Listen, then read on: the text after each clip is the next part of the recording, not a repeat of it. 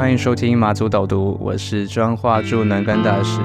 今天这集要记录张社记者采访我的十个问题。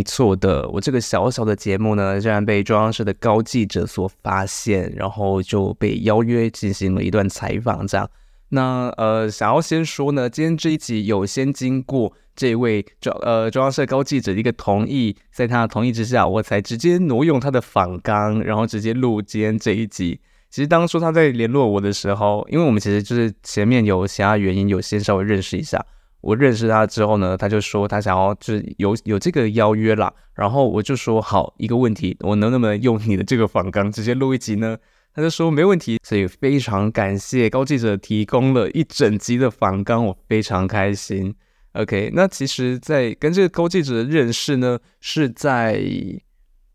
忘记了，然后他就是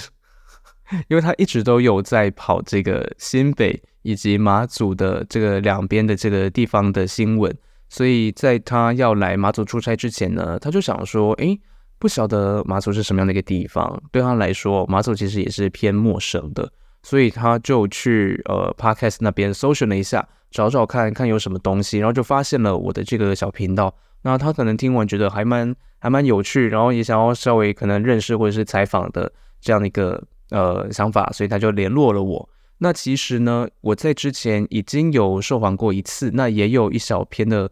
就是其实我那一篇那一篇报道里头提到我的一个部分，就是超级少，我就想说，哎，那就那就不拿出来跟大家讲了，因为就是 就真的很少。但今天这一集呢，会特别去呃讲这件事情，是因为他我的这个篇幅呢，这样讲好了，我就是占了三分之一啦。我占了三分之一，然后他又是以这个一个专题报道的一个小形式，所以让我觉得让我觉得很兴奋。所以今天这一集就是要来记录高记者问我的十个问题。好，首先第一题，为什么来到马祖？那其实这一题呢，大家都已经差不多有在听我的节目的人都会知道，是因为我当初在这里当兵，然后喜欢这里，看到这个岛上有这个面试一零四职缺的一个这个面试机会。我跑来面试上了，然后我就决定待下来工作。那其实我那时候想的当然不只是这些。我其实当时呢，所有的人我想应该都一样，就是你在当完兵，你在呃可能大学刚毕业，你会有一种这个职业焦虑，这种呃就业的这种焦虑。那在这样的一个焦虑之下，其实对我来说更多的是关于生活的一个焦虑。那我讲生活不外乎是我觉得我这两三年就是有一点点。有一点点累，想要离一些特定的人士稍微远一点点。那另外，我也想要在一个比较呃比较漂亮，然后比较没有那么多高楼大厦的地方生活。那刚好在当兵的时候，我觉得马祖完全符合我的这些要求跟条件，所以这就是我待下来的一个原因。那当然就是跟老板的一个就是个性也非常相关啦。那就是前几集有提到，有兴趣的话可以去收听前几集。那第二题是来到这里之后有没有跟想象的一样？生活中有没有遇到什么挑战？我觉得在想象部分，其实我在来这边当兵，以及就是开始要正式要生活、要来工作的，呃，这个这段期间呢，我是完全没有先去查关于马祖的任何事情。就是有的人当兵之前，他会先去查说，诶，看一下有没有什么要注意的，会不会很糙啊？然后有没有什么东西要带的啊？然后就是各种关于马祖的资讯。但其实对我来说，我完全没有做到这件事情，因为我对于这里是一点点的，就是我不想要抱着任何的预设立场，然后我不想要带着任何的成见，我不想要带着任何的，就是我不想要有任何包袱吧。我觉得当时的我其实就只是想要在一个完全完全陌生的一个地方来去体验我接下来的一个生活，所以对我来说，没有预设立场这件事情，反而可以让我更全面的去打开我的身心灵。但就是，对，就是打开了，但不一定会有人看到，所以，OK，我现在有时候在房间会不穿衣服，但因为就是因为也不用担心窗户打开会有人看到，就很快乐，就很就是阳光可以洒进来，然后我衣服可以不用穿在身上。怎么会？我干嘛讲这个啊？好，反正就是这样子。我觉得在这个呃想象之中呢，你你知道我是没有任何想象的，因为我就是想要去直接体验这边的一些事物。那生活的挑战，其实除了当初我一下飞机发现断网 以外，没有办法虾皮订东西，没有办法好好的看那个 YouTube 任何 Super Bowl Halftime Show 这种东西以外，其实真正的挑战跟困扰没有太多。并其实对我来说，我到现在都觉得还算舒适。第三个问题，是否有尝试在台湾不会做的事情呢？那最享受在马祖做什么事？我觉得在享受方面，其实好像就是很就是很老套哦，就是我就是很喜欢在这里读书跟做菜。我就是很喜欢，就是在我的书桌前看着海，然后那个阳光，你知道不是刺眼的那种，然后阳光这样漫进来，然后我就这样看着书，也不用开灯，然后看着远方的海，我很喜欢这样的一个这样的一个就是生活的一个小片刻。然后有的时候我也会骑着车，可能到一个比较比较高的地方啊，某个凉亭啦，然后就停下来，然后就坐在那边看书看一个下午。就是我是就是真的会做这件事情的一个奇怪人。那另外一件喜欢做的事情，跟以前比较不常做的是做菜，因为现在我住的地方就是有一个厨房家庭式，所以我就是很享受去买菜跟做菜这个过程，也非常感谢詹姆士，因为詹姆士，我现在非常会做葱鸡汤、蒜头鸡汤，还有香肠炒饭这三道，我真是啊没话说，我吃到自己都高潮，这很好吃。徐子轩，我很想煮给你吃，诶，红丸肉我也很想煮给你吃，然后还有一些陆续一些男人们，我也是会想要煮给你们吃的。那我也很喜欢我在这边的作息，就是因为我现在是下午才上班嘛，虽然是一点上到九点半，下班是真的，就是天完全是黑的这样一个状态，但我其实很高兴，我一整个早上都可以运用，就是不管我今天是要拿来睡觉，还是我要跑去哪里运动，或者看书，或者做任何其他有的没的事情。我喜欢这种一整天，好像就是我不需要一整天一早起床就一直被推着、一直赶着、一直要去完成某件事情的这种，好像被逼迫的这样的一个生活节奏，所以我还蛮高兴我的这个呃上班时间是下午才开始。第四个，在补习班教书，有没有觉得马祖补习班跟台湾的有什么不同？其实我要讲的是非常小的一个点，在于老板。就是其实补习班就其实没有差到哪里去，因为其实我们这边就是如果要讲这个教材方面，其实我们也是就是你知道全英授课，然后教材也都是非常严格去选，然后那种文法类型的，然后什么听力阅读，就是反正就是一般补习班有的我们也都有，然后也都不会缺。然后呢，就是我觉得差的比较多是在于，我发现我以前上的英文补习班跟我以前打工的那个英文补习班，他们。很习惯，就是今天如果有学生请假，他们就是在他请假的那一堂课堂上去录影，然后可能等到这个学生就是有空了，他就来补习班这边看这个影片，然后影片看完两个小时播完，OK 结束，这就是你的补课，就这样。然后那个时候呢，因为我们就是补习班也是会有学生请假的，然后在讨论到有如何帮他们补课这件事情，我就问到说，诶，这边也会跟台湾一样，就是会。会有这样的一个录影，然后直接看影片的这个呃环节吗？这个选项吗？老板就说没有，这件事情是不可能会发生的。然后就是他他他的讲法就是跟我完全想的是一模一样的，就是他也觉得这个是不可能会专注的啊，然后一定没有成效啊。然后难道他就是在看在看你们在荧幕里面在那边玩，在那边就是做一些互动跟游戏，然后他就在那边看吗？就也不可能吧。当初会问这个问题，其实是因为我担心，就是我我会觉得，如果说这个老板也觉得好，那就录影，然后就这样直接交差了事。想真的，我会有一点点失望。可是这个老板完全没有诶，他就也觉得要补课就要补到好，就要是真的有成效，就要真的让学生有所吸收。所以，即使对于我们来说，对于补习班方面来说，去安排这样的一个。补课去安排这样的一个时间，还要重新规划，跟就你知道要去去找空堂，跟这个学生也可以配合的时间，是对我们来说行政上是比较麻烦的。可是老板并没有因为这样麻烦而去选择跟迁就一个方便跟交差了事的一个敷衍方式，所以我觉得就是老板在这件事情的态度上，跟很多其他部分啦，让我觉得这就是跟台湾补习班不一样的地方，是在于老板，就是因为他真的就是一个蛮不错的人。天哪，我怎么又他还没有要死，但我就是又不小心就是称赞到他，因为就就这样。我想一下有没有什么他有没有什么缺点？有的时候就是会觉得他好像太好聊天了，就是我有时候会觉得，哎。我下班了，我要回家，可是突然又跟他讲到一件事情，然后我就会一直想要跟他聊下去，然后有时候聊聊聊聊聊聊，我可能就又聊了可能半小时一小时。我在骑回家的路上，我就想说，我刚刚在干嘛？我干嘛？我干嘛一直跟他聊天？有什么好聊的？就我我就觉得他真的是有点太好聊天，就是他真的这人的个性很奇怪。这好像也是称赞。我在干嘛？算了，跳过跳过。好的，第五题，在马祖专案期间，价值观有没有受到什么冲击？那有没有觉得马祖人跟台湾人的思维在什么方面有不同的地方？我觉得只有一个点让我觉得蛮意外的，就是呃，可能我在教书的时候，然后可能学生呢，他们就会说，哎，他们廉价要去哪里玩，哪里哪里玩，然后就提到说，哦，他们要去大陆，他们要去大陆，然后谁谁谁大陆大陆大陆怎样子，我就会故意跟小调皮说，我说，哎，你是说中国吗？他们说，哦，对啊，就就大陆啊。讲真的，我现在接触到的所有人，不管是老人、中年人、小孩，就是所有人，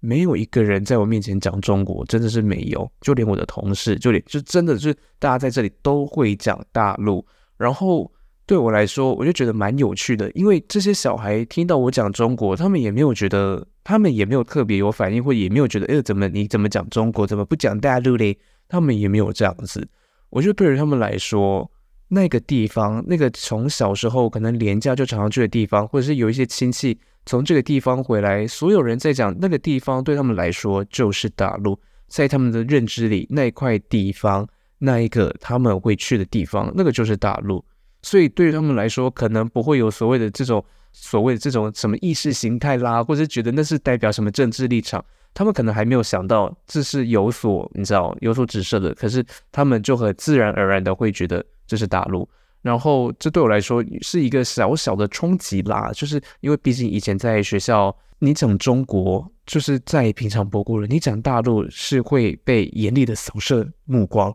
然后去想说，嗯，你这是什么意思呢？对，所以在这里是完全完全的相反。好的，第六题，呃，在旅游的经验上面，有没有觉得四项舞蹈最喜欢哪里？其实我觉得撇开南竿不说，我必须说就是西莒了，因为西莒就是我的朋友在那边呐、所以我当然就是最喜欢去那里。甚至我今天才从西莒回来，我其实一直到今天，我每一次去，我都在想，我为什么一直很喜欢来这里？我为什么喜欢这里？然后我就想说，难道是因为我真的是那么贪吃吗？因为他妈妈，他妈妈就是厨师嘛，然后他们家又开那个开开饭店跟餐馆，所以就是我每次都会吃到非常厉害的海鲜跟跟料理什么的。我就想说，我是真的爱吃到这种程度吗？然后我到今天中午，因为我现在录的当下是六月二十五号礼拜日，也就是今天要要发的，我今天才回来，然后我我真的就是今天我在厨房里面。看到他妈妈的一个背影，就是我看到子宁妈妈在厨房里面，就是拿着锅铲，然后挥汗跟翻炒的那个样子，我才想起为什么我喜欢来这里，因为那个就是我妈的背影，就是我以前小时候，我每天放学回家，我妈妈在厨房里面忙碌的那个样子，是十几岁的小小彰化驻南竿大使对于家的一个形象。非常鲜明的画面跟建立，就是我以前想到家、想到幸福、想到安稳，我就会想到这样的一个画面。那因为就是，如果对于我的这个，你知道我讲的以前讲的小故事有一点点印象的话，就会知道我家可能这几年发生过一些小事情。然后家里现在其实是已经完全没有在开火的，我家厨房现在是不开火的。那我也曾经跟跟可能朋友或亲戚聊到这件事情，就是讲到呃，我妈现在都不会再做菜了。那那时候可能还会有人就是想说哦，所以你觉得做菜是女人的责任吗？你觉得妈妈的功能就是做菜吗？呃，就是有的人可能会这样误会，但其实我觉得我就只是在怀念当初那种很熟悉、很稳定的一个感觉，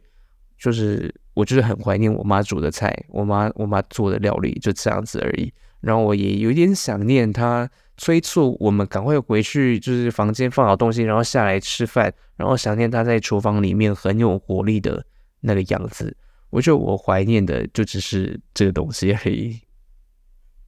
好，第七题，我身为同志，当地人对于同志的包容程度如何？是否有遇过不友善的经验？那其实呢，呃，在这一题方面，我并没有立场去讲说，呃，这里的人对于同志就怎样就怎样，因为第一个就是我并没有完全的出柜，再来我认识的马祖人太少了，就是那个样本数其实是不够的。我呢，呃，像我目前就是我，除非是就是可能工作同事，然后然后我真的觉得 OK，就是他们应该是。无所谓，或者是他们也不小心知道，那就那就这样。就是我没有去刻意的要去出柜或怎样，因为我其实根本不想要去试探这边的家长或这里的学生能不能接受。我觉得从一个最小的点上面来看，就是在这边打开软体，你会发现非常多人是不放自己的脸照的，他们只是放身材照，就算放了自己的脸照，也会打上马赛克，甚至有更多更多是连一张照片都不放的，这样的一个都是有的。所以从这个方面来看，你就可以知道这边的人对于被发现是同事这件事情，其实还是有一定的顾虑跟那个担心。那再加上我在前几集也曾经分享过，我跟一个图书馆深柜，呃，就约在图书馆，然后我们要去一个，他就说要去一个地方散步，在大约可能一百公尺外的一个距离，然后他就说，那你走这边，我走那边，因为他并不想要被看到两个人走在一起的一个画面。那当初呢，我在录那一集的时候，我其实是偏生气的，我会觉得很不被尊重，就是被看到跟我走在一起，怎么了吗？就是我是就是见不得人吗？还是我很 gay 吗？你觉得很丢脸是不是？就是那个时候会这样子去想。可是就是随着在这里呃待了一小阵子，其实也才四个月了，就一小阵子以后呢，我就觉得 OK，那就是每个人有自己的一个底线跟顾虑。然后那就只是图书馆深柜选择保护他自己的一个方式而已，对，那所以我现在也觉得就无所谓，就这样子。下一题，第八题，最喜欢跟最不喜欢马祖的哪里？我觉得是同一件事情，就是地方很小这件事。我觉得我喜欢是因为这里会有一种熟悉感，就是这个归属感跟安定感来得很突然跟很奇怪是。来自一种你觉得这一个岛就像是一个大家庭，因为从我之前分享过，可能这个地方真的很小，随时会遇到你认识的人这件事情以外，就是你真的就是随便晃一圈，你就是结束这座岛的一个，就是这座岛就是这么这么鼻屎大小，然后这个感觉就真的很像所有人都同住在这个岛上的一个一个团结感，我很难去形容这种感觉，但就是很像是，就是有一种很亲民，然后。可能我今天从那个中军室出来，一个完完全不认识的阿伯或一个谁，他就会跟你说：“哎，康轩洞玩哦，哦，怎样怎样怎样，就开始跟你聊天。”或者是你去去市场买菜，然后就突然有一个大妈就说：“哎，怎么会来买菜啊？你是哪里来的啊？做什么工作啊？然后怎样怎样怎样，就是这些内容，这些很很一般日常对话的东西，可能在以前。”我生活的地方，在那个高楼大厦毗邻，然后在那种可能连连公寓都紧邻交错的房间跟房间之间没有一点点空隙，墙壁贴合在一起的那一个生活环境跟都市里头，我所感受不到的一种人情味，然后那种感觉在这里被我就是感受到了以后，我就觉得哇，感觉蛮舒适跟温暖的，所以这是我喜欢的一个点，在于它很小。那不喜欢也是因为它真的就是这样一个大的地方，然后他的生活、他的娱乐、他的各方面都是有限的，所以在这样的一个环境之下，如果说你没有好好的去规划自己的时间，其实就是有的时候会觉得真的是无聊到不知道干嘛，就会就会就会觉得怎么会这样嘞？甚至会有一点焦虑。但对我来说，我目前是还没有，因为就是一直都有一些有的没的可以做。但不是人，就是我讲的是有一些小事情可以做啊。好的，第九题，有没有觉得自己被马祖影响或改变？但其实就是我才当到这里四个月嘛，所以其实真的要去讲改变或什么的，我没有觉得有什么很显著的一个变化。但有一个点是我我现在就可以感受到，就是我对待别人的一个态度，就是我以前会是那种可以冷战的那种人，或者。甚至不惜觉得 OK，你今天就是踩到我的底线，或者是我真的觉得你无理取闹，你真的是不可理喻到一个程度，我会觉得好，那我就跟你，我就跟你冷战到底，我就再也不跟你联络，或者是我就是真的割舍一段非常很重要的一个友情关系这样子。但其实来到这里，一方面觉得这里人真的太少了，你再继续冷战，你是没有朋友的。然后另外一方面，也因为就是在这边相处的人，他们的个性，我目前相处到都是那种大拉拉，然后有话直说，跟会想要把话讲开的这种性格，我就觉得 OK，好，我好像也蛮喜欢这样的，所以我就也都会直接把话说开了，不管是在工作上面。或者是在友谊上面，或者是就是任方任何方面上面，我都是这样子在在做了。就比如说有一次呢，呃，可能我那个那阵子就是我我妈又有一些小状况，然后我自己的那个班表又因为基隆女的离开而有大大的变动。那个礼拜我就是又又很累，就是心累，身体也累，所以我其实有一个晚上，我是对着老板讲话是蛮不礼貌的，我就我就跟他说。为什么这些班就是是在我这边？然后为什么我没有继续待到？就是我为什么没有继续带到其他的我原本带的那些我很喜欢的班？为什么那些班被被被换掉？然后怎样怎样的？然后就是我讲到后面是有一点点，就是我我还讲说什么？我就是不想要带这么年纪小的啦。我就说好，要么就是年纪真的很小，不然就是要已经有一点就是知识背景了。我可以我可以我可以教学的，就是我会教的比较有成就感。三小。就我就讲类似这样子，不是原话，但是类似这样一个方向的东西，很任性的去讲说，我想要教什么班，我不想要教什么班。但其实就是我当天回到家，我就觉得我靠，我刚刚在干嘛？然后我就开始思索我那个情绪背后的那个原因是什么，我才发现哦，这其实是因为我最近发生一些事情让我压力大，而不是因为我不是真的觉得我不想要带那个班，我不是因为真的觉得这个班级让我。觉得无法再负荷下去或什么的，然后我隔天呢，就真的就直接隔天，我就是跟老板，我就说，你现在有空吗？我想要跟你讲这些事情。然后，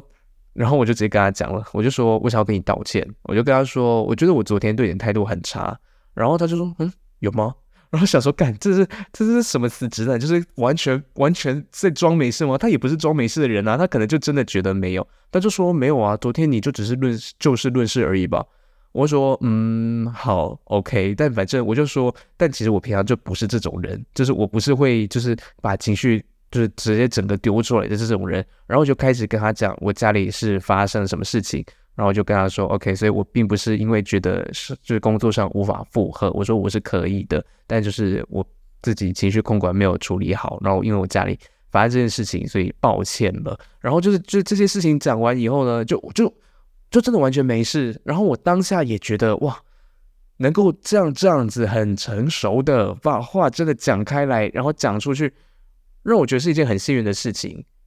因为不是所有老板都会这样子跟你正面来的。就是他可能会表面上跟你说好好，我帮你安排我，或者是我怎么样怎么样，但其实背地里在背地里，但其实背地里呢，早就对于你可能打了非常负面的一个印象分数等等的。但就是老板的个性哦哟，怎么等下等下，为什么我又在称赞老板了？不可能吧？哇，好，停止在这里，我要称赞的是自己。我觉得自己在这方面有所成长，就是我没有再要继续跟可能是选择冷战啊，或者是选择这样的以前习惯的一个呃对待方式。我其实没有觉得哪一个比较好或不好，我只是觉得现在把话讲开来这件事情比较适合我而已。对，那其实冷战也是蛮有趣的，所以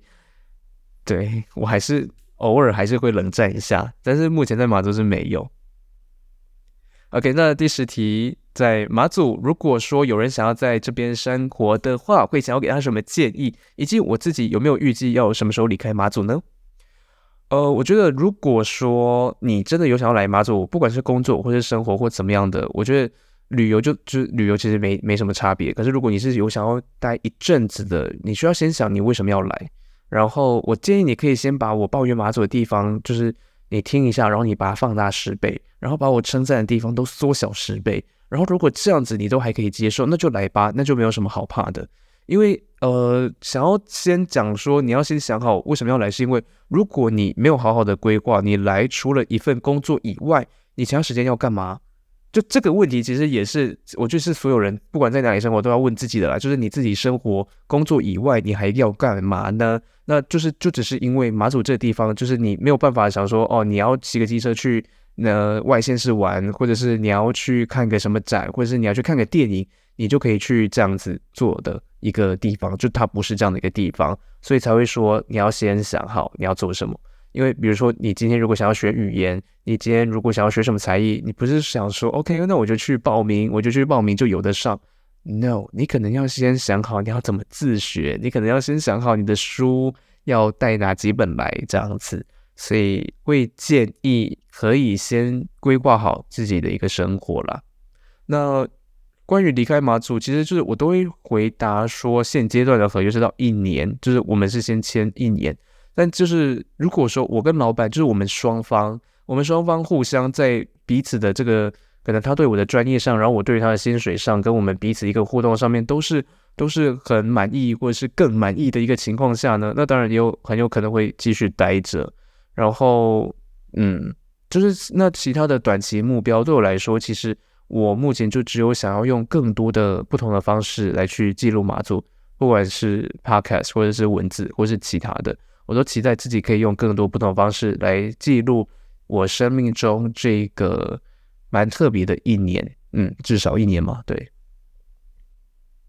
好的，那以上呢就是呃接受中央社高记者的采访的一个内容。那文字版呢，我也会贴在下方的一个介绍栏，有兴趣的话可以去看一下。那这一篇呃专题报道其实还有两位，另外两位也在马祖生活的。呃，创业者，所以如果对于在马祖生活、马祖创业的人有兴趣的话，你想要看看这些故事，也可以点进这个链接去看看哦。那接下来我们就要进到本周的日记分享。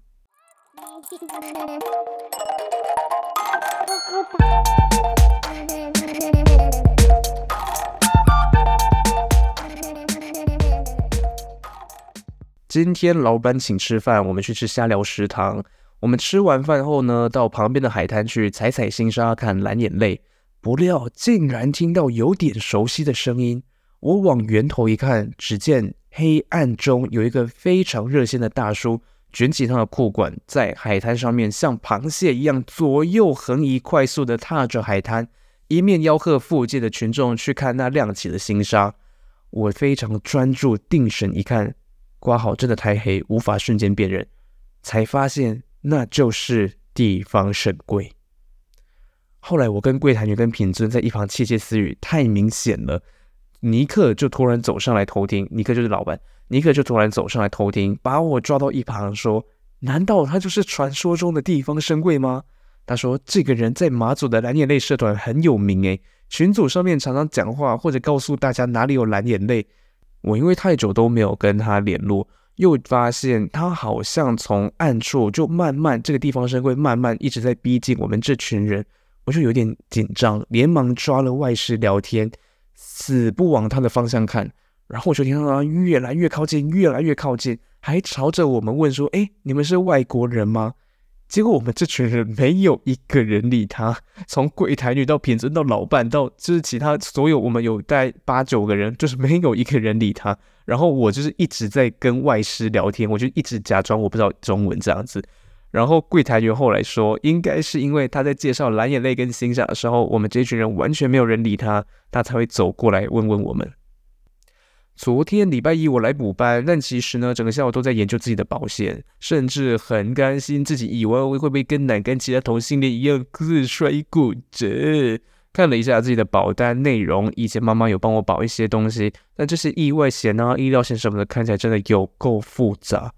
哎，还是可能要回到彰化去看一下保单内容才会知道。天哪，难道出社会第一个急到我的竟然是复杂的保单吗？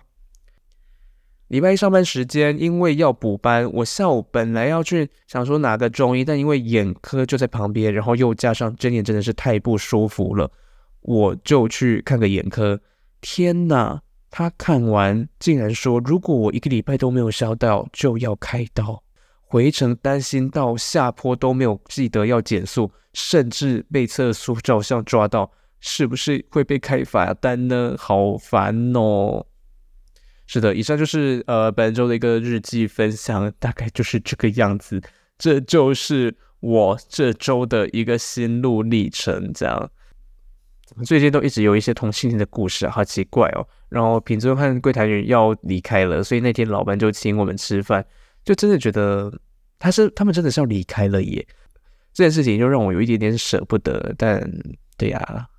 希望他们以后都可以好好的。虽然他们就是。品尊了，主要是品尊没有想要跟我再录一集的意思，但就是这样喽。好的，那接下来就进到我们本周导读的部分。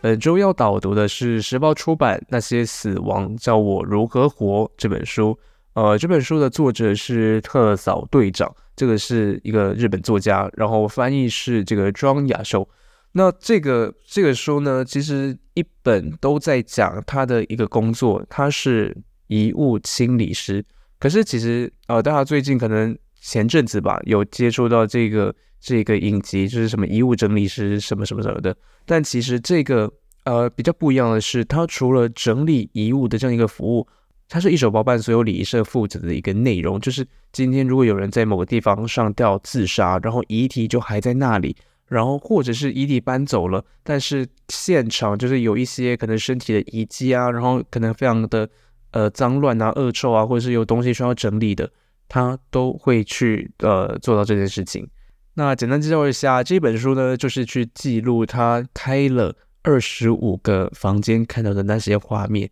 他每开一个房间，就会看到一种人们离开跟被缅怀的一个方式，就是他去记录了二十五个这个死亡的家庭，啊，讲这样有点可怕，就是去记录二十五个故事了，这样子，他的二十五个案子，我那时候就会想说，人终其一生，你到底会见识到多少死亡现场呢？就是了不起，你自己可能双，就是你的父母两个，你的祖父祖母可能 OK，我们就算四个六个，然后你可能，然后可能你的兄弟姐妹算两个八个，然后再另外五个你无关紧要的，不是无关紧要，应该 要有很关紧要，你才会见到他们的那个那个现场嘛，可能是好友或者是那个亲戚，那就再算个五个，那就十三个，那再随便有个七个重要的人，那就二十个，那这二十个。一个人一生如果见到二十个过世的这样一个画面，对于这个遗物整理师来说，那就是他一个月的工作内容啊，或者甚至半个月而已。那个时候看到这本书就非常的好奇，因为不晓得这样的遗物整理师这样的一个职业，他所看到的那些画面，他所得到的这种，不管是对于生活的感触，或者是他想要讲的事情，到底会是什么，我就我就读了这本书，然后我就记了一些些。我当初很印象深刻的小片段，那因为这些东西是我不是边看边记录，我是看完然后又隔了好几天我才我才凭着印象打出来，所以我现在所截录的跟引用的并不是完整的一字一句这本书上面的内容，但是这个意思是就是是同一个方向就是了，先在这边说明。我觉得第一个让我印象很深刻的是，他去呃接触到有一位是得了癌症。然后末期，后来过世之后没有多久，不到几个小时，尸体开始发出恶臭，但是他的身体还是温的。